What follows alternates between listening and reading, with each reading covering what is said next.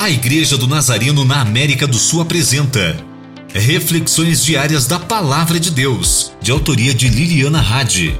Ouça este podcast que abençoará sua vida hoje. No corpo de Cristo, que é a Igreja, cada um de nós temos uma função.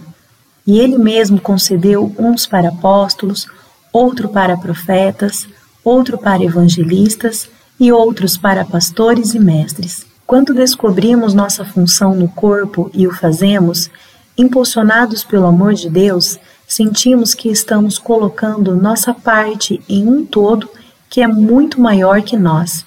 Paulo afirma claramente nesta passagem: com vistas ao aperfeiçoamento dos santos para o desempenho do seu serviço, para a edificação do corpo de Cristo o que cada um faz é para o bem do corpo inteiro, não é para beneficiar a nós mesmos.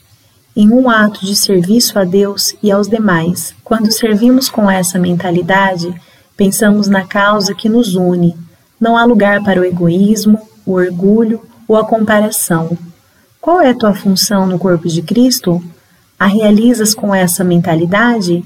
Reflita hoje sobre como você pode servir melhor ao corpo e edificar juntos a igreja a qual Cristo nos chamou a edificar. Senhor, te damos graças porque nos fazes parte de teu corpo e nos dás uma função para cumprir.